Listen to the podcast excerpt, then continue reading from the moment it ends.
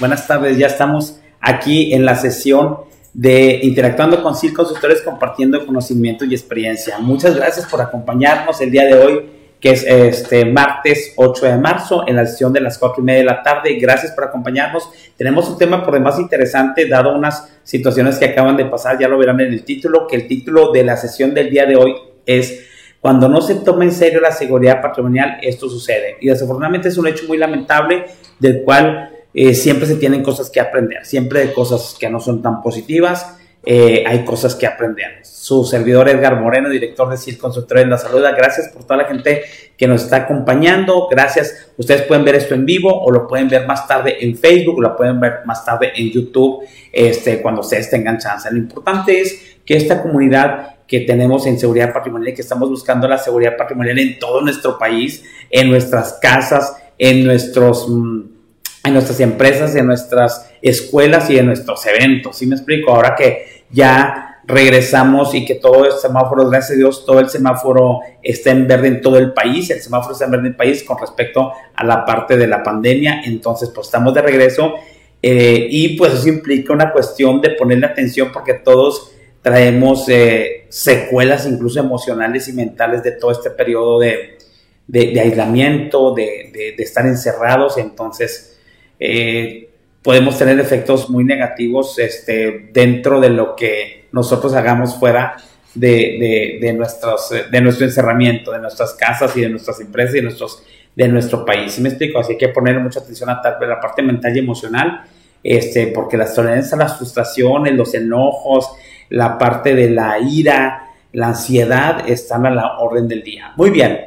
Bueno, eh, detrás de cámara está iniciado Orlando González, nuestro productor, y acuérdense que estamos en todas las redes sociales. Estamos en y Consultores y en todas las redes sociales y en la parte del podcast. Muy bien, entonces vamos a empezar como iniciamos y vamos a empezar con nuestra promoción del día de hoy en vamos a pedir a Orlando que ponga la promoción del día de hoy y es algo que nosotros vendemos, una cuestión que es nuestro kit de, inspección de compartimentos ocultos, donde vienen las herramientas requeridas por las certificaciones CITIPAD, las certificaciones OEA, las certificaciones ENVAS, pero normalmente es para tener las herramientas adecuadas para hacer una buena inspección de compartimentos ocultos. Cada uno de estos programas, ustedes saben, que está requerido que hagan la inspección de compartimentos ocultos, que aunque no nos la requirieran, deberíamos de hacerlo por el nivel de inseguridad que tenemos en México. Entonces, desafortunadamente, me da mucha tristeza que los oficiales de seguridad, que son uno de los encargados de hacer este tipo de inspecciones, o la gente de embarques, pero principalmente los oficiales de seguridad, no tienen herramientas buenas, no tienen herramientas adecuadas este, realmente están haciendo la inspección de compartimentos ocultos con un espejo sumamente, ni siquiera es cóncavo, este, ni siquiera es ergonómico, pesa mucho, es este, es este, ¿cómo se llama? No es de mucha fácil manejo, si me explico, o los mazos de repente huele el mazo y ya ni el, el mazo no está, o la no tiene este, eh, batería en la lámpara. Entonces es importante, y llamo a ustedes en esta promoción, a que, aparte de que adquieran, que utilicen las herramientas adecuadas para hacer la inspección de compartimentos ocultos. Es normalmente es bien importante porque vemos en empresas y en empresas de transporte y en empresas de manufactura que la gente no cuenta con las herramientas. La gente me dice es que las pierden, las quiebran, etcétera. Pues firmen una parte de una responsiva sobre esas herramientas y pues se te va a cargar por nómina si me la quiebras o si haces algo, si es que no fue un accidente, ¿sí me explico? Pero es importante que los oficiales de seguridad tengan esas herramientas eh, para poder hacer una inspección de comprensión adecuada y por lo tanto si se hace adecuada con las herramientas adecuadas y ellos la pueden hacer de una manera efectiva y, correcta, el riesgo de que haya algo que yo no pueda detectar es bien importante. Entonces en esta, eh, en, este tipo de, yo recomiendo porque a veces que no revisan por ejemplo el camarote en la inspección, es bien importante que revisen el camarote independientemente si son empresas certificadas o no. ¿Por qué? Porque ya sabemos el riesgo de todo lo que entra y sale de una compañía a través de la parte del camarote. ¿Sí? Entonces, hagan la inspección de compartimentos ocultos bien. Hasta parece que es tema de inspección de compartimentos ocultos, pero no puedo dejar de recordar, de recordarles que la parte de la función de las herramientas es tener el equipo adecuado para hacer una correcta y efectiva inspección de compartimentos ocultos. Entonces, lo tenemos aquí, pidan informes a contacto a mi celular, a los celulares de los muchachos o en la página de internet hay una parte donde pueden pedir información. Entonces el kit ya saben que es la parte del espejo cóncavo para la parte de abajo o para la parte del motor o para la parte de la caja. Tenemos el espejo, el, que va arriba, el, que es este extendible, que es para la parte del techo. Tenemos la parte del mazo, tenemos la parte del distanciómetro, la parte del calibrador eh, y creo que ya son todas las partes. Tenemos ahí una cuestión de una fornitura también para ayudar a, a la parte de colgar la parte de las herramientas y la linterna. Entonces, recuerden que es importante, si queremos que se haga una inspección de compartimentos ocultos, aparte de pasar la certificación y aparte que no les marquen algo, es por la seguridad y por la cuestión de hacer las cosas bien. Entonces, todo esto lo pueden pedir, en nosotros tenemos en la página de Facebook, en nuestra página de internet, o si no pueden hablar directamente con nosotros y con gusto les hacemos llegar una cotización. Ya no tienen que andar buscando todas las herramientas juntas, les ponemos toda la parte del equipo y aparte les mandamos unas ayudas visuales de regalo, ahí dobladitas y todo el rollo, para que tengan las ayudas visuales que también es las herramientas y pónganles ayudas visuales a la gente para que se acuerde cómo hacer la parte de inspección de compartimentos ocultos y también la parte de la colocación del sello. Muy bien, bueno, pues esto lo tenemos para ustedes. Este, ya saben que ya tenemos años vendiendo la parte de de, los, de los kits de inspección de compartimentos ocultos, pero metan en conciencia, tenganlos en sus empresas y hagan la inspección de compartimentos ocultos correcta, no por pasar una certificación, sino por la parte de mantener el riesgo bajo de que algo mal suceda en su empresa. Acuérdense que la seguridad patrimonial es mantener los riesgos bajos. Muy bien. Bueno, pues muy bien, vamos a pasar al siguiente punto. El siguiente punto es la noticia. Desafortunadamente la noticia es una noticia muy triste, es una noticia vergonzosa, es algo que pasó. El fútbol es el deporte por excelencia en nuestro querido país, es el deporte de las masas, es el deporte número uno, es el deporte que hay ligas, es el deporte que tenemos estadios por todas partes y pues es el deporte más popular dentro de nuestro país. Ya creo que ya todos sabemos, yo creo que no es que estoy saliendo tarde, pero es martes, entonces pues pasó el sábado y entonces tenemos la noticia desafortunadamente lo que pasó en el Estadio Corregidora. La barbarie que pasó en la parte del Estadio Corregidora, un evento totalmente reprobable, criticado por todo el mundo. Eh, salen también los políticos como el gobernador de Querétaro a hacer una cuestión de un bla bla bla de lo que es la parte política, los directivos y todo el rollo aquí y todo el mundo reaccionando a resolver el problema. Sucedió cuando la frustración es cuando eso pudo haber sido prevenido. ¿Sí me explico? Pudieron haber prevenido todo eso. Incluso me encantó una cuestión que todo el mundo estaba hablando de un partido de riesgo y el riesgo de seguridad patrimonial. Ya siempre cuando hablen de riesgo está involucrada la seguridad patrimonial. Porque el objetivo de la seguridad patrimonial y de las medidas de seguridad patrimonial es disminuir el riesgo. Si el partido era de riesgo, ¿por qué la seguridad patrimonial, por lo menos lo que vimos en los videos y en lo que están publicado en todas partes, pues estaba nula, estaba inexistente en un evento de alto riesgo. Y ahí tienen las consecuencias. Y peor tantito, ya todo el mundo estamos dudando si nos están dando información fidedigna respecto a la gente que está herida y si hay muertos o no, porque se manejaron muchas versiones. Y desafortunadamente la falta de confianza en las autoridades y la falta de confianza en toda la parte de lo que manejamos aquí como corrupción, impunidad, manejo de influencias y todo, la verdad es que todo el mundo le dudamos si hubo muertos o no. Yo creo que si hubo muertos. Digo, ahí nos van decir que no, manejaron bien la información, pero seguramente van a callar voces porque sí son un evento muy grave y la repercusión vergonzosa a nivel mundial este, no nos la quita nadie. Después no nos digan que somos un país inseguro, después no nos digan que los mexicanos somos violentos, después no nos digan que aquí no, que la gente no viene por esas cosas que pasan. Es increíble, pero bueno, vamos a analizar, vamos a ver la noticia y la vamos a analizar a la luz de la seguridad patrimonial. Y de ahí, acuérdense que todos estos Facebook Live de sesiones estamos lo que está pasando para que vean que la seguridad patrimonial está a la orden del día en este país que es completamente seguro, cómo la relacionamos y cómo aprendemos de ese evento humano, cómo aprendemos del vecino, cómo aprendemos de una situación en nuestra empresa y en nuestra casa, de una situación que pasó a nivel país, a nivel país, que es el nivel número uno, vamos a poner el número uno de la parte de la seguridad patrimonial, uno de los niveles de la seguridad patrimonial. Vamos con la noticia y terminando la noticia la comentamos y luego nos vamos al tema del día de hoy. La noche del sábado se vivió uno de los episodios sin duda más violentos en la historia del fútbol mexicano profesional.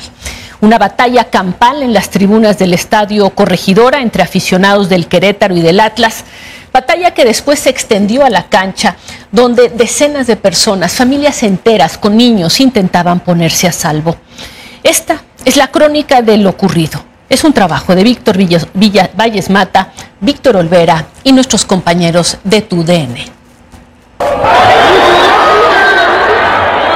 El Querétaro Atlas, que inició a las 5 de la tarde del sábado en el Estadio Corregidora, estaba considerado un encuentro de alto riesgo por la rivalidad entre la afición de ambos equipos. Aún así, el juego en el primer tiempo transcurrió con normalidad. Al descanso, Atlas tenía ventaja en el marcador tras un gol de Julio Furch al minuto 29. A las 6.25 de la tarde, al arranque del segundo tiempo, comenzó la trifulca. Un aficionado del Querétaro invadió la cancha. El portero de Gallos Blancos le pidió que no causara problemas.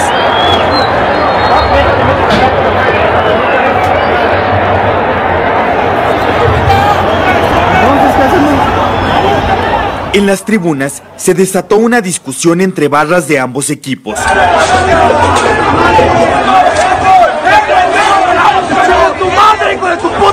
Primero con gritos entre aficionados separados por una reja. La pelea comenzó cuando un miembro de seguridad abrió la puerta. ¡Vámonos, vámonos! Ahí van, se van a La barra de Querétaro llegó hasta la zona donde estaban decenas de aficionados del Atlas creció demasiado rápido y nunca se tenía planeado, ¿sabes? Porque el que digan que nos organizamos para agredirlos eh, son falacias debido a que nuestro primordial motivo fue el recibimiento para el equipo. Familias enteras intentaron huir de la porra del Querétaro ingresando a la cancha, en medio de jugadores de gallos haciendo llamados a la calma. En segundos, las tribunas se vaciaron el pánico de todo empezamos a aventar, brincamos hacia la, hacia la cancha. Nosotros vemos que toda la gente está saliendo por el lado donde está la ambulancia. Nos vamos hacia allá a correr y es cuando le impacta un, botellazo a mi hijo en el ojo. Este, lo tumba. Mm, yo a mi papá, papá, ya no veo, ya no veo. Sí, me dio miedo. Ahí vamos nosotros. Ahí fue cuando le pegan, mira. ¿Ya viste? Por eso el niño se agacha.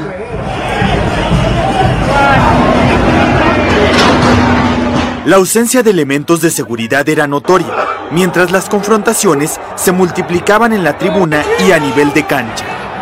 Podían hacer lo que quisieran, había navajas, picahielos, luego se empezaron a aventar botellas, hielos, cables de cámaras los utilizaban como látigos, con hebillas de cinturón, todo lo que tuvieran a su encuentro lo utilizaban para pegar. Se registró que algunos elementos de seguridad privada se sumaron a las agresiones como este con el número 98 en su espalda. Vi a un brother con un policía y está así con el teléfono y pasando un buen de brothers de gallos atrás. Ni un policía había, solo gente vestida de negro sin, sin protección, nada. Al momento de entrar al, al estadio no te revisaban. Una mujer le pasó a uno de los agresores una navaja con la que cortó la red de una portería. En este momento, cualquiera que portara la playera rojinegra, sin importar que fueran adultos mayores, mujeres o niños, estaba en riesgo. Mi hijo mayor tiene seis años, no dejaba de llorar y nada más decía no me quiero morir, no me quiero morir, mientras obviamente mi esposa lo abrazaba. Traté de utilizar mi espalda como para que no, nos llegara a pegar y se, volvió un infierno. Al vernos acorralados tuvimos que saltar a un, como canal que divide la cancha con, el, con las gradas y ahí es cuando eh, veo a un niño llorando y automáticamente yo creo al, vernos, la preocupación, la, eh, ese shock que traíamos, el niño se quita la playera y se la da a su papá y el papá es el que me, que me la da para, para poder protegerme, para poder salvar la vida. Algunos como este atlista ya con el rostro ensangrentado suplicaba piedad. Aún así fue agredido. Algunos aficionados de Querétaro decidieron hacer un círculo para proteger a algunos de los heridos. Veo a un señor con su hijo, o sea, un niño como de nueve años, y llega y un brother y ¡pum! le pega al niño. Y ya de ahí nos empezamos a meter más personas así de, no, ¿por qué le pegan? Porque eran como 15 canijos. Mientras tanto, en la tribuna y túneles del estadio, aficionados del Atlas fueron golpeados hasta dejarlos ensangrentados, desnudos e inconscientes. Mi hermano se ve donde está siendo golpeado como por seis este, orangutanes con sillas, con, con una silla de metal, este, con una madera, este, lo patean en la cabeza, le pegan en la nuca con la madera, lo, le pegan con la silla. Media hora después de iniciada la agresión, mucha gente ya había abandonado el estadio. Dentro, elementos de seguridad movieron a algunos de los heridos sin ningún cuidado. Al salir del estadio, hay unos policías prácticamente así formados en hilera. Y la, la impotencia de mía de, pues, del golpe que recibió mi hijo, lo que vivimos nosotros, yo le digo a uno de ellos, en vez de que esté aquí parado, métete a ayudar a la gente. Me contestó así prácticamente sus palabras, aquí estoy bien, viendo cómo se matan ustedes. El Estadio Corregidora cerró sus puertas oficialmente a las 10.34 de la noche. A esa hora, en el Estadio Jalisco, Casa del Atlas, decenas de aficionados se reunieron en oración por los lesionados. Mientras tanto, en el estadio de la corregidora, un aficionado anónimo colocó unos alcatraces y una disculpa por lo sucedido en la cancha.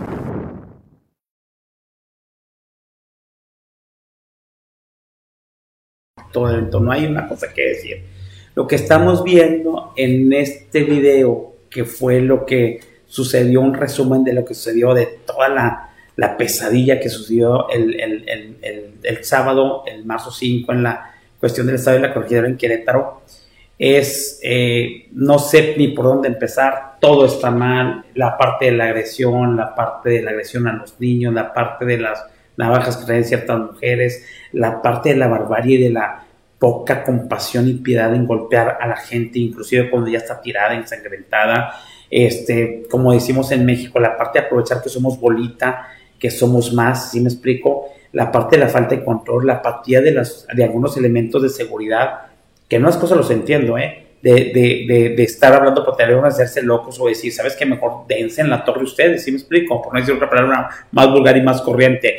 Dense en la torre ustedes, porque no voy a poder yo como este oficial de seguridad que normalmente a veces contratan gente que ni siquiera son oficiales de seguridad, gente que está incluso ya este, jubilada, si me explico, gente de la tercera edad, en una situación totalmente descontrolada, totalmente mal, totalmente vista de cualquier punto de vista, de haga la redundancia, vista desde, cualquier perspectiva, desde cualquier eh, trinchera, estuvo mal todo. Lo que estamos viendo, señores, es el efecto de algo que no se hizo. Lo que estamos viendo es el resultado de lo que no se hizo. Y ahí va.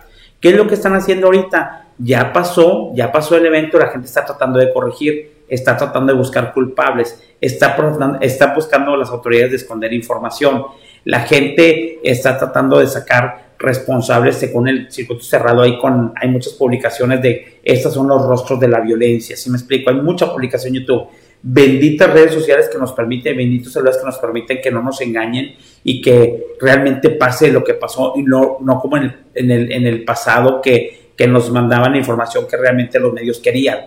Ahorita no es tan fácil que te puedan engañar respecto a lo que sucedió. Todo mundo, si había, no sé, miles y miles de personas, casi son una persona, un celular por persona, entonces hay muchas cámaras, hay muchas cosas, pero esa parte de la violencia, hay una cuestión bien importante. Ahí eh, hay puntos importantes desde la parte de seguridad pública que no se ve por ningún lado, estaba avisada o no. La, primera, el primer punto antes de seguridad pública es si la gente, yo no conozco mucho de fútbol, pero los que conocen están diciendo que era un partido de riesgo porque las aficiones de ambos, de ambos equipos ya traían viejas rencillas, ya había habido eventos eh, de, de, peleas en, partidos anteriores, etcétera. Entonces, si es un evento de riesgo, cuando tú estás en un evento que ya sabes que es un riesgo alto, las medidas de seguridad deben ser altas para cubrir ese riesgo. O si no, hay veces que dices tú, como el riesgo, decido transferirlo, decido gestionarlo, decido este, aceptarlo, si me explico? Entonces, aquí el riesgo no se vale, y vuelvo a la parte del principio de seguridad patrimonial, no se vale cuando el riesgo se convierte en realidad y hay la muerte de alguien que seguramente lo hubo y no van a decir, y, o si no, la gente grave va a tener peligro de morir, o hay gente herida. Acuérdense que la seguridad patrimonial lo que hace es proteger al recurso humano y proteger los activos del inmueble, que ahí hicieron una serie de destrozos que seguramente les van a costar, pero eso es lo de menos en este caso, cuando los, los, las cuestiones de los daños físicos pasan cuando la, la, gente está dañada. Entonces, hay elementos importantísimos, hay, así como hay la seguridad patrimonial, la seguridad de los de, de, de, sanitaria, la seguridad canina, la seguridad ejecutiva, está la seguridad en la parte de estos tipos de eventos. Entonces, ¿dónde estaba seguridad pública y qué se armó con seguridad pública con la parte de la autoridad? El, la parte que del estadio tiene que tener una empresa de seguridad privada. ¿Estaban preparados? ¿Eran suficientes? ¿No eran suficientes? Les informaron que era un partido de riesgo. La gente está este, preparada y consciente a lo que va. ¿Sí me explico? Porque ves ahí gente en la cuestión de oficiales que me hago loco y, y la verdad, aunque es su chamba, se sale de control y pues ves por tu integridad. ¿Cuál es el pensamiento del oficial de seguridad tan criticado por todo el mundo? Me pagan tres pesos por esto y me voy a poner en riesgo cuando yo no puedo encontrar. De hecho, creo que uno de los aficionados ahí en el video dice que un guardia de seguridad dijo, pues dense en la torre, ahí dense en la torre, que es lo que se merecen por andar de violentos porque te sobrepasa. Si no, él también se lo llevan y dices tú, por lo que me están pagando hacer esto, pues a lo mejor no lo voy a, no me voy a meter. Si me explico? Se ve la tan criticada este, uno oficial que eso no se vale, el oficial golpeando a, un aficionado, otro oficial haciéndose loco en un celular mientras veían que atrás estaba pasando todo el mundo y el, otro que ya no prefiere abrirles. ¿Sí me explico? Porque pues capaz sí que lo iban a linchar.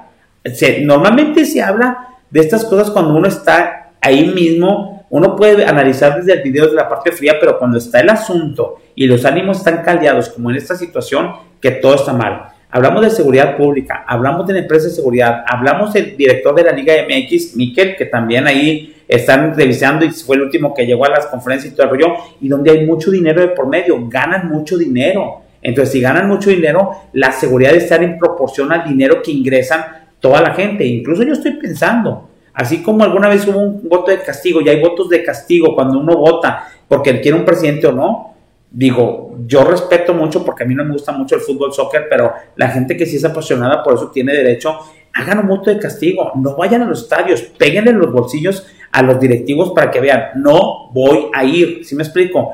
Ah, es, voy a pagar y aparte para que me den un pelotazo, para que me den un, como al niño, al que está en ese, fui al señor a pagar el boleto, voy a ir para pagar el boleto y luego para que me salga herido y luego a pagar los doctores y ahora pagar porque nadie se va a ser responsable del ojo de ese niño, le pudieron sacar el ojo a ese niño. ¿Sí explico? ¿Quién se va a hacer este, quién se va a hacer cargo de las secuelas y los gastos de toda esta gente que está ahí hospitalizada? ¿Sí me explico? Entonces, a mí se me hace ilógico como aficionado ir a un lugar donde me van a golpear o de tengo un alto riesgo, que ahí también es una parte lógica, tengo un alto riesgo de ir en evento y de manera fría puedes decir, pues quisiste ir, ¿Sí me explico? Si los partidos de fútbol son de alto riesgo y tú quieres vivir esa pasión, también tú como aficionado tienes la responsabilidad de ir a ese evento de alto riesgo. No quieres que te pase nada, pues verlo por la televisión, ponlo en la pantalla en tu casa y todo el rollo y veanlo a ver si la verdad casi lo pasan por todas las redes sociales. También hay una responsabilidad sobre la persona, las personas que vamos a ese tipo de eventos. ¿Sí me explico? Acaba de haber un evento aquí en Monterrey, que estamos nosotros en Monterrey, de, de jaripeo y cuestiones ahí con la gente Aguilar, y fueron 13 mil personas y no pasó absolutamente nada. Entonces estamos hablando realmente, hay eventos, hay conciertos de alto riesgo o de bajo riesgo, hay casinos de alto riesgo y bajo riesgo, hay cines de alto riesgo y bajo riesgo, hay estados de alto riesgo y bajo riesgo. Entonces, uno hace un análisis de riesgos y yo no voy a llevar a una familia a un partido de alto riesgo. Y se supone que si yo estoy metido en el fútbol, yo sé cómo está la situación y no voy a ir. Ahora, discúlpeme, eh, el gobernador de Querétaro no quiere criticar a las personas, pero la población, ¿qué tipo de población es la que tienen? Ok, representan eso, lo que la cuestión de Querétaro es una parte de una gestión, eh, ahí en la parte era como una proporción eh, muy diferente entre la gente del Atlas, que era gente que era menos proporción, con toda la gente del Querétaro, que era todo el estadio, ¿sí me explico? Entonces, estamos seguridad patrimonial, en la parte de seguridad de la seguridad pública, la empresa de seguridad que estaba a cargo, el, director o el dueño de la Liga MX, el dueño del, del, equipo. Según lo que pude escuchar, ya me estoy metiendo más en fútbol, según lo que pude escuchar, traen un problema con ese equipo porque la gente no sabe de fútbol, la gente que compró el equipo, al parecer. Eso no me consta, pero al parecer, cuando no tienes la parte de la naturaleza, de, de, la, de lo que tú compras, pues no sabes ni cómo se mueve ese tipo de negocios en el que estás. La parte, digo, no sé si el dueño del, equipo sea el mismo dueño del estadio, la parte del gente del dueño del estadio, todo el top management estaba metido y toda la gente que, que, que, que sí, nadie hizo su chamba. Esto lo que refleja es una nula seguridad patrimonial. Entonces, cuando las detractores de seguridad patrimonial me dicen, es que la seguridad patrimonial es importante, es que en México la seguridad patrimonial, es que aquí somos un país inseguro, señores. Es inseguro el cine, es inseguro la escuela, es insegura la parte de la empresa. ¿Qué tenemos que hacer? Si tenemos una parte segura, elevar la seguridad patrimonial del evento, de la casa, de la escuela, del país y todo el rollo y tratar de elevar y poner la medida de seguridad que requiere el tipo de evento o el tipo de situación o el día a día en las empresas que requerimos. En este caso fue un evento de alto riesgo, según los conocedores del fútbol, por la cuestión de, de, de, lo caliente que estaba la relación entre los dos equipos, y, hicieron todo lo posible, alto riesgo, medida de seguridad de bajo riesgo. Entonces, ¿qué sucedió? Una alta probabilidad que el riesgo se convierta en realidad y ahí tienen todo lo que pasó. Ahora, es una vergüenza que suceden este tipo de cosas que no se cuiden cuando están llenos de dinero. El fútbol es, yo creo que el, deporte donde hay más dinero en este país. ¿Sí explico por qué ese tipo de cosas? Ahora sí, típico es lo que pasa también, acuérdense. Normalmente somos muy reactivos en la seguridad patrimonial. ¿Qué están viendo? ¿Quién se murió? ¿Quién no se murió? Este, cancelar las barras, este, verlo a la parte de los, este, de, castigar a la gente, eh, cerrar el estadio, quitar el Querétaro de la liga, etcétera. Es reacción, reacción, reacción.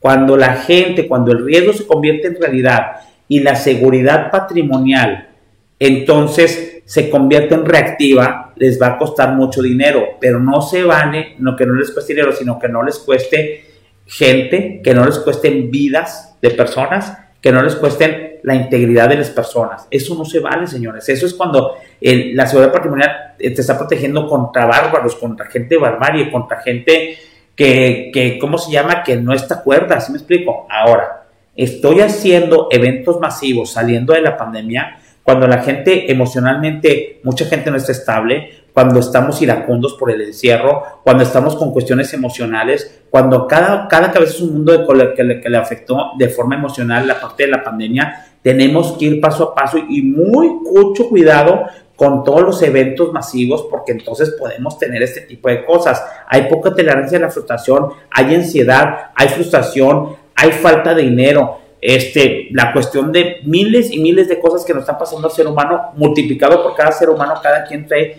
digamos, sus issues, como decíamos ahí en inglés, sus asuntos en una bomba de tiempo como esa.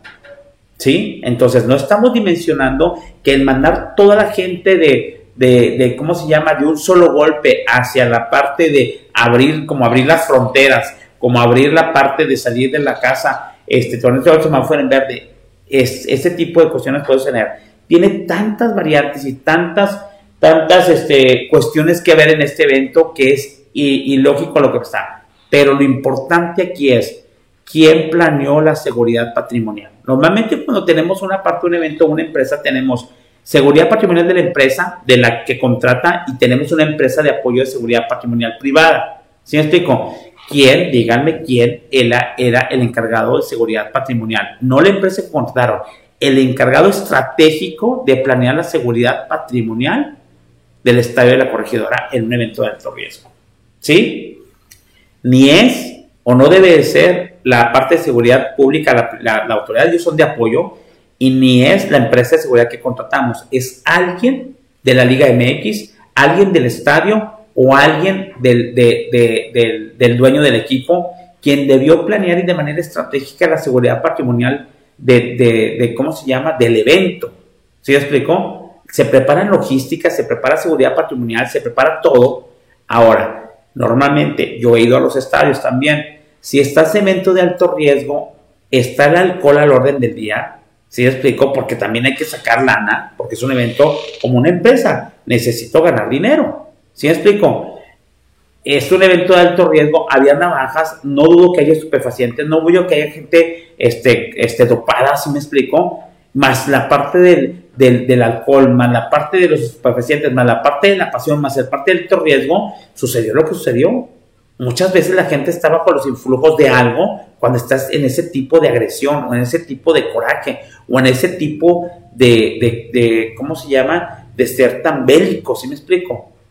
Esto fue mal por todos lados. Tenemos una imagen pésima y hay cuestiones de eh, gente que le quiere disminuir el efecto a esto, que no somos tan malos. No, señores, estamos mal. Cuando en la seguridad patrimonial, como en esto, te estás comparando, es que dijeron en Centroamérica ha pasado, ya ha pasado en Argentina, ya ha pasado no sé dónde, te comparas con cinco o seis situaciones similares, y dices, como decía mi papá, a mí que me gusta mucho la, me gusta mucho la escuela o la parte de estudiar, es compárate con los mejores. ¿Para qué te comparas con la gente de abajo? Para que tú puedas mejorar y puedas tener una mejor continua. Aquí, señores, la gente que dice, es que ha pasado en otras partes del mundo, es que pasó en Centroamérica, hicieron ahí noticias que oí puntuales y nos estamos comparando con gente. O sea, esto es normal, tampoco somos un monstruo. No, señores, sí somos un monstruo y esto fue una barbarie. Y, y, está catalogado ya como el evento más oscuro en un evento deportivo o la cuestión, por el nivel de violencia que hubo. No se respetaron familias, no se respetaron niños. La gente estaba enloquecida. Ahora queremos ver de reacción qué van a hacer. ¿Sí explico? Acuérdense.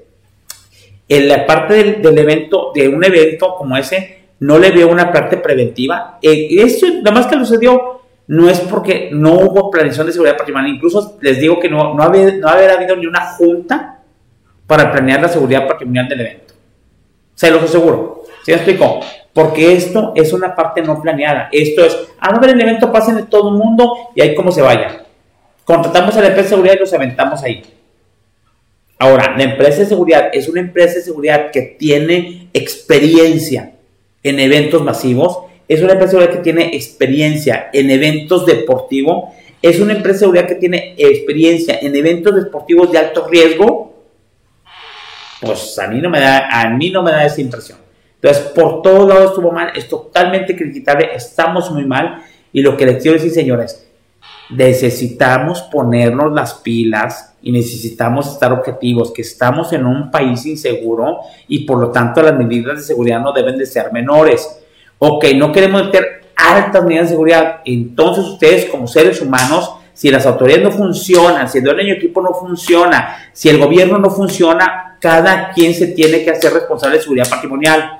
No me malentiendan, no es dañar al otro, sino ser preventivos, tener una conciencia de seguridad y decir, a este evento no voy, a este evento sí voy, a este, hacer la, evaluación de riesgos, es, en esta cosa voy en la mañana, en esta cosa voy en la tarde, en esta voy a coser mi carro, en esta cosa me voy en un taxi, en esta me voy de esta parte, no voy a andar en tas, tenemos que hacer a nivel personal nuestra parte de la que es cuando la seguridad patrimonial es parte de nuestras personas porque vivimos en un país eminentemente seguro, ¿sí? Entonces, independientemente de todo lo que pasó, es responsabilidad de todos los aficionados, y más si llevo hijos, ustedes son responsables de hijos, es que tengo el derecho, sí, tengo el derecho de ir a ver el partido de mis amores y el equipo de mis amores, pero vale más el partido de tus amores y la pasión de tu equipo que la seguridad de tu familia, metámosle coco a nivel personal. ¿Sí me explico? Cuando vayamos a un evento, un cine, un casino, una tienda, un evento masivo, un concierto, es ¿Realmente voy? ¿Cuánta gente va a ver? ¿Voy a las medidas de seguridad? ¿Ha pasado algo? ¿Estoy en una ciudad de alta inseguridad? Es un evento altamente inseguro y entonces digo si voy yo y mi familia. Hay una responsabilidad también de los aficionados y se oye grotesco y se oye mal, ¿sí? Pero también ahí hay responsabilidad también de la gente que asiste. Hay responsabilidad de las autoridades, hay responsabilidad del estadio, hay responsabilidad, pero también de la gente que asiste. ¿Sí explico? De los organizadores. Yo, es que tengo derecho a decir, sí, señor, pero tú tienes variables que no controlas. ¿Sí? Y si tú no las controlas, tú tienes la responsabilidad de ir o no ir. Y también es, se oye feo, aquí de repente murió gente en un casino hace un buen de años, y dices, bueno, ¿quieres ir al casino? Tienes el riesgo por la gente que maneja el casino, que probablemente lo maneje de que pase algo. Tú decides si aceptas el riesgo. Los riesgos se aceptan, se gestionan, eh, se eliminan, pero uno en esta parte, si vivimos en un país eminentemente inseguro, vivimos en un país de alto riesgo. Entonces hay que ver qué cosas son de bajo riesgo, qué cosas de alto riesgo, pero es un riesgo. ¿Sí me explico? Entonces, volvemos a la parte de seguridad patrimonial. Entonces, regresamos y terminamos la noticia. A lo que nos corresponde el día de hoy es qué aprendemos de eso para la parte de la seguridad en las empresas. Sobre todo que estamos a nivel empresarial o de nuestras casas o de nuestra escuela, como ustedes lo quieran ver es, lo trasladamos y entonces el título de lo que, de, nuestro Facebook del día de hoy es, cuando la seguridad patrimonial no se toma en serio, sucede este tipo de cosas, ¿sí? Yo soy un este, creyente que nosotros podemos aprender. Si yo soy el estadio del Monterrey de los Tigres, aprendan de la lección de lo que pasó para que ustedes no hagan lo mismo. Aprendo en cabeza ajena. Entonces más vale que entonces refuercen la parte de cómo preparan los eventos los demás estadios para que no nos pase lo que nos pasó en Querétaro. ¿Sí? Y son varios de los eventos que les digo. Esa es una cosa. Dos, las empresas, nosotros como profesionales de seguridad en nuestras casas, aprendamos, aunque no somos estadio, de la lección que nos está dando una situación como esa, que es lo que vamos a hacer el día de hoy. Entonces, si nosotros como empresas aprendemos de lo que sucede en Querétaro para nosotros no nos pase eso mismo, tenemos varios eventos. ¿Sí? Ahí va. Número uno, la empresa, en este caso el estadio, los rayados, si nosotros somos una empresa de manufactura, una empresa de transporte, la que ustedes quieran, tiene que tener infraestructura de seguridad patrimonial. Y es lo que yo repito, ya la seguridad patrimonial es tan importante que ya no se vale de un coordinador, de un asistente, de un practicante que está en RH en seguridad patrimonial Señores, en las empresas es necesario tener una infraestructura de seguridad patrimonial porque nuestra empresa está en un país y en una ciudad de alto riesgo, unas mayores que otras, pero tenemos que tener. Yo no he visto una infraestructura de seguridad patrimonial o la he visto muy pobre a unas empresas para lo que estamos viviendo. ¿Sí? Yo no sé si el Estado tenía infraestructura, yo espero que sí la haya tenido, pero parece que no la tuvo. Y estamos hablando de la infraestructura, de los puestos organizacionales de seguridad patrimonial que debemos de tener nuestras empresas y tomarlo en serio. Hola y saludos a toda la gente criminóloga que está dedicando a la seguridad patrimonial. Número uno. Número dos, yo tengo responsabilidad de seguridad en la empresa, entonces o tengo más y yo me encargo a nivel de, de piso de la seguridad patrimonial o contrato un socio comercial efectivo para que me ayude a la seguridad patrimonial, que son tan buenos o mejores que nosotros porque son empresas digo, ahí acabo de ver, saludos a la gente de Seguridad en América de la revista, acabo de ver que hay una asociación de empresas de seguridad privada que se están organizando, que están metiendo y que están compartiendo mejores prácticas, lo cual es saludos a la gente de Grosser, a la gente de Prosol, a la gente de, de, de, seguridad en América, de, ¿cómo se llama?, de Securitas, etcétera. Entonces, tengo que seleccionar un socio de negocio si soy una empresa de manufactura, si soy una empresa de transporte, si soy una empresa certificada CityPass, si soy yo vea alguien que embone y que tenga la experiencia para la seguridad patrimonial que yo requiero. Hay diferentes si produzco cobre, es diferente si produzco vidrio, es diferente si estoy en Nuevo León, es diferente si estoy en Torreón, es diferente si estoy en el Estado de México. ¿Cuál, con, cuál socio, cuál compadre tengo que contratar para que me apoye la seguridad patrimonial de la empresa? Entonces, es la estructura que yo tenga de seguridad patrimonial de la empresa más la seguridad patrimonial, la empresa de seguridad patrimonial, el socio comercial que yo voy a tomar. ¿Sí? Ahí ya van dos. Si lo analizamos, era la directiva del Querétaro o quien del estadio por rollo tiene que tener una necesidad de seguridad patrimonial y la empresa de seguridad, esos oficiales que se vieron ahí medio zapáticos o esos oficiales que se vieron sin experiencia o esos oficiales que dijeron, mejor más vale aquí corrió que aquí quedó. ¿Sí? Y que están tomados por esa. Es muy fácil criticar, pero vean la, la realidad también de los oficiales de seguridad y el por qué no se metieron. No, tampoco nada más es eso. Número tres, las autoridades. Mi relación de la empresa con las autoridades con la parte de la policía, con seguridad pública, con la Serena, con el ejército y todo. ¿Sí? Normalmente nosotros cuando hacemos ese tipo de, de auditorías, decimos, oye, si sucede algo, tienes por lo menos los teléfonos de las autoridades, vas a eventos, ¿cuál es tu relación con las autoridades? Hay una cuestión de un complejo ahí de empresas que tengan una relación con una con un, con un comandante o con un teniente o algo para la parte de, de la revisión de la parte de estar con la autoridad. Es un equipo de trabajo, señores. La seguridad de la empresa, más la seguridad del proveedor que yo contraté, más la seguridad pública o la seguridad, este, como la autoridad. ¿Sí explico? Ahí también, estos tres elementos estaban iguales en el estadio corregidora. Los de seguridad de, patrimonial de, de, los dueños de la seguridad corregidora o de la Liga MX, la empresa seguridad que contrataron y seguridad este, pública, que no hubo organización, no se juntaron, no hicieron nada. En nuestra empresa también debe ser lo mismo, señores. Exactamente lo mismo. Cuarto, el top management. El top management está involucrado en las actividades de seguridad patrimonial y es, de repente es una vergüenza que dices tú, la política de seguridad está formada por el top management, ni sabe qué es la política de seguridad. Y CityPark y OEA y todo ponen que firme alguien del top management la, la política de seguridad para demostrar el compromiso que tiene la empresa con la seguridad patrimonial realmente el top management de mi empresa está comprometido con la seguridad patrimonial, el top management, la Liga MX o la parte de, la directiva del estadio o los dueños del equipo estaban comprometidos con la seguridad patrimonial de los aficionados de los cuales comen, de los cuales comen también los seguridades, porque disculpen, ¿de dónde sale toda la lana? Del ingreso para la parte de los estadios, de hacerlos famosos a los jugadores y vienen todas las partes de marketing, toda la parte de ingreso. Eso no lo estamos cuestionando. Entonces, aquí también, el top management de mi empresa está metido en esto. ¿Sí me explico? Y luego, protagonistas, resto de protagonistas. La parte de los, em, de, los seguridad, aparte que la gente de seguridad, de patrimonio de mi empresa, la gente del, de, ¿cómo se llama? La gente de la empresa de seguridad socio, socio comercial, el top management y la gente de la, de seguridad son protagonistas. Hay un principal protagonista, que es los aficionados. ¿Se explicó? Obviamente junto con los jugadores. Los aficionados. Los aficionados son los empleados de la empresa.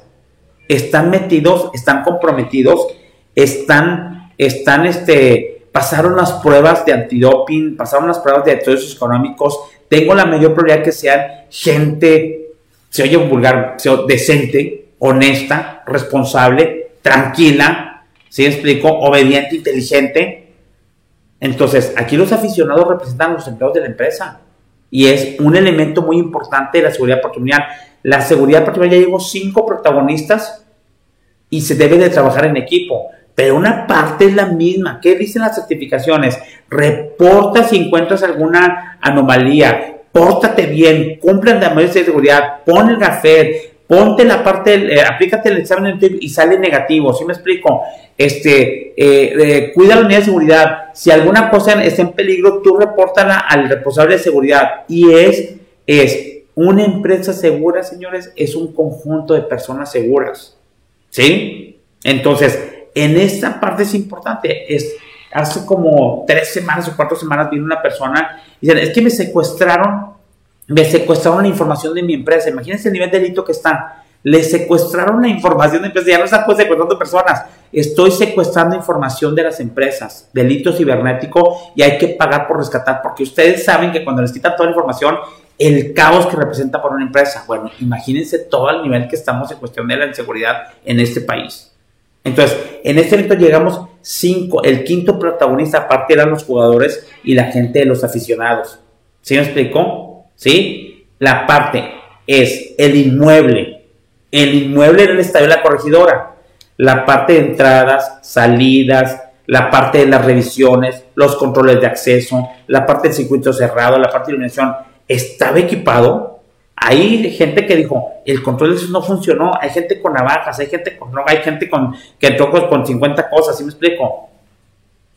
Ah, es que mucha gente. Es un evento masivo y tienes que hacer algo para controlar la parte del acceso. Pero, señores, señores, en la parte es, podemos tener todos los controles de acceso, pero también la conciencia de cada uno de no meter cosas prohibidas, señores. Eso no nos gusta a nosotros. Ay, déjame paso. En las empresas tenemos control de acceso y es que funcione las inspecciones porque la gente le gusta romper las reglas y más en nuestro país. Nosotros no deberíamos de necesitar ni arcos, ni garres, ni, ni la parte de revisiones este, corporales cuando suena algo, si me explico por qué? Porque tengo que tener barreras para que la gente pase. A mí me impresiona mucho Japón y yo no había mencionado hasta la segunda que fue la segunda vez que fui a Japón en el 2012 que yo no me di cuenta y si a tener las medidas de seguridad pero muy discretas. Que tú vas con tu mochila, nunca pasas por un rayo X cuando te vas a subir al tren bala. Entonces, seguramente sí tienen medidas de seguridad, pero tienen medidas de seguridad y tienen una parte, una cultura de seguridad. No tenemos una cultura de seguridad en nuestro país. Al contrario, estamos ahorita con un caos que necesitamos corregir. Las actividades de planeación son muy pocas. ¿Sí me explico? Ahí va. el inmueble, la infraestructura del inmueble, el plan de seguridad patrimonial que deben de tener. Toda empresa debe tener un plan de seguridad patrimonial preventivo, porque acuérdense que es la que necesitamos poner un, plan de seguridad preventivo para evitar que el riesgo se convierta en realidad, porque cuando el, riesgo se convierte en realidad va a tener una pérdida económica en personas, de productividad, etcétera.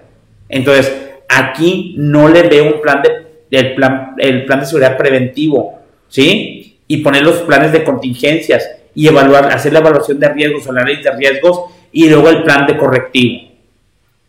Yo creo que eso no existía. Quisiera pedírselos a la gente que es desde este evento a ver dónde tenían todo eso diseñado. Y si es de manera genérica ya lo tiene establecido porque los eventos son los mismos. En teoría son los mismos.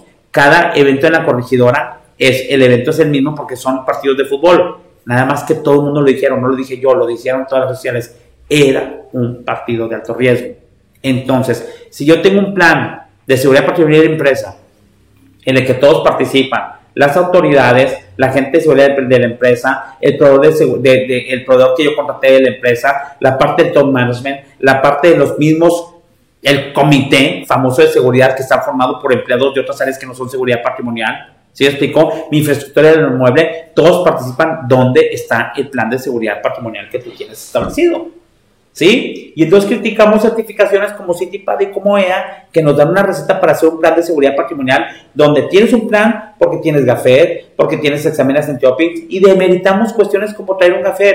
Toda la parte de las medidas de seguridad que tiene un plan de seguridad patrimonial están enfocadas, están enfocadas a disminuir los riesgos, ¿sí? Y están enfocadas a que la parte del cumplimiento todo funcione y a crear con el fin último una cultura de seguridad en la cual no necesitas invertir mucho tiempo. ¿Por qué? Porque tienes ahorita las cosas, porque el recurso humano es seguro y es consciente y es una cuestión de, así como en Japón, de que no necesitan muchas medidas de seguridad porque la gente es derecha, porque la gente es buena. ¿Sí me explico? Estamos a años luz de hacer algo en la parte de seguridad patrimonial, lo acaban de mostrar en esa parte, pero también la gran cosa es Ok, sucede en Querétaro. El, el, los rayados, que aquí tengo bien cerquita el estado de rayados, bueno, a mí no va a pasar. Yo no sé cómo pase y entonces yo no me fijo en el vecino. Me fijo en el vecino para aprender y me fijo en el vecino para ser mejor. Y digo, yo no sé cómo está y si oye un, un, un punto de vista muy egoísta puede sonar. Pero señores, vamos a leer el estadio. Le pasó a Querétaro. Yo no sé cómo esté Querétaro, yo no sé cómo esté Torreón o los demás estadios. En Monterrey no sucede. O en mi estadio de los rayados no sucede, o en mi estadio de Tigres no sucede, aprendiendo de lo que tienen los demás. ¿Sí? Y entonces dices, pues sí vivo en un país inseguro, pero en mi estado de mi ciudad es un estado seguro. En mi estado o mi casa es segura, mi empresa es segura, ¿sí? Mi escuela es segura. Y entonces, cuando hacemos un conjunto, cada quien se preocupa por la seguridad desde la parte individual, hacer análisis de riesgos, suele, se oye mal, y a lo mejor se oye, se oye mal, pero, y se oye cansado, pero nosotros estamos siendo insegundos viviendo en este país a que tenemos que vivir todos los días evaluando el riesgo en que nos metemos si es que queremos librarla día por día en este país. Es muy frustrante y así lo tenemos que hacer. ¿Sí? En, en la empresa, tenemos, ahí no tenemos un evento, podemos tener eventos, pero el día al día debe ser un evento en el cual se queden todos los aspectos que acabo de mencionar. Y eso es bien importante. ¿Por qué? Porque ahí vamos para las métricas que siempre he mencionado. Entonces, no es gratis que en el Estadio de los Rayados hemos tenido cinco o seis eventos sin actos inseguros. Saldo blanco. que mencionaba todo el mundo. Bueno, ¿cuántos saldos, cuántas veces hemos tenido saldo blanco en las empresas? Tengo un mes sin ninguna parte de una conspiración. Los robos son 10 mil pesos al mes. ¿Sí me explico? La parte de los exámenes de gente dopada es una al año. ¿Sí me explico? Métanle métricas para que veas que está funcionando. Y eso, ¿cómo está ayudando a la rentabilidad de la empresa? Está ayudando a que no haya actos inseguros que nos mermen la utilidad. Para la gente de seguridad patrimonial no somos ventas, no tenemos más ingresos, pero sí tenemos menos pérdidas a la parte del estado financiero de nuestra empresa. Entonces, me da gusto estarlos saludando, me da gusto toda la gente que está conectada, me da gusto sus comentarios. Después de ahí los de Río, por ahí les voy a estar mandando la información. Ahí tenemos una gente que también nos está ayudando para eh, responder todas sus preguntas. Gracias a la gente que está conectada, gracias a toda la gente que está aportando para esta parte. Creo que ya nos vamos a ir en el tiempo. Este, pongan atención a esto, saquen los elementos de cuando la, seguridad particular se toma en serio, van a tener situaciones como estas. Aprendamos del error, revisemos a los demás y sigamos promoviendo la seguridad patrimonial desde nuestras casas, señores, desde nuestras personas, para que esto tenga la oportunidad de mejorar. Y si no, por lo menos que su casa sea segura, que su empresa sea segura, que su escuela sea segura que los lugares donde ustedes vayan a restaurantes y vayan a restaurantes seguros. Y seguridad es la palabra y es el área y es el proceso de hoy. Cines seguros, restaurantes seguros, plazas comerciales seguras, eventos de partidos de fútbol seguros, casas seguras y personas seguras. Les mando un abrazo, Dios los bendiga. Acuérdense que estamos en www.circonsultores.com, estamos en Facebook como Edgar Bonelli como Sil Consultores, estamos en LinkedIn como Edgar Bonelli como Sil Consultores, estamos en YouTube, estamos en Instagram y eh, ya muy pronto vamos a ir tiktokeando también algunas cuestiones tratando de meter la seguridad patrimonial también en la parte de TikTok. Y estamos en todos nuestros podcasts, escúchenos, en, en el radio, métanle conciencia esto. Estamos en Google Podcast, estamos en Spotify, estamos en, en iTunes y estamos en Anchor. Dios los bendiga. Acuérdense que estamos en www.consultores.com. Pongan atención a lo que estamos haciendo. Este, Dios los bendiga. Este, comenten que estamos aquí. Tratemos de hacer una parte segura de nuestra vida y podemos tener una muy buena vida en este gran país que se llama México. Aún seguimos siendo un gran país. Gracias, Dios los bendiga y los cuide y nos vemos la próxima semana.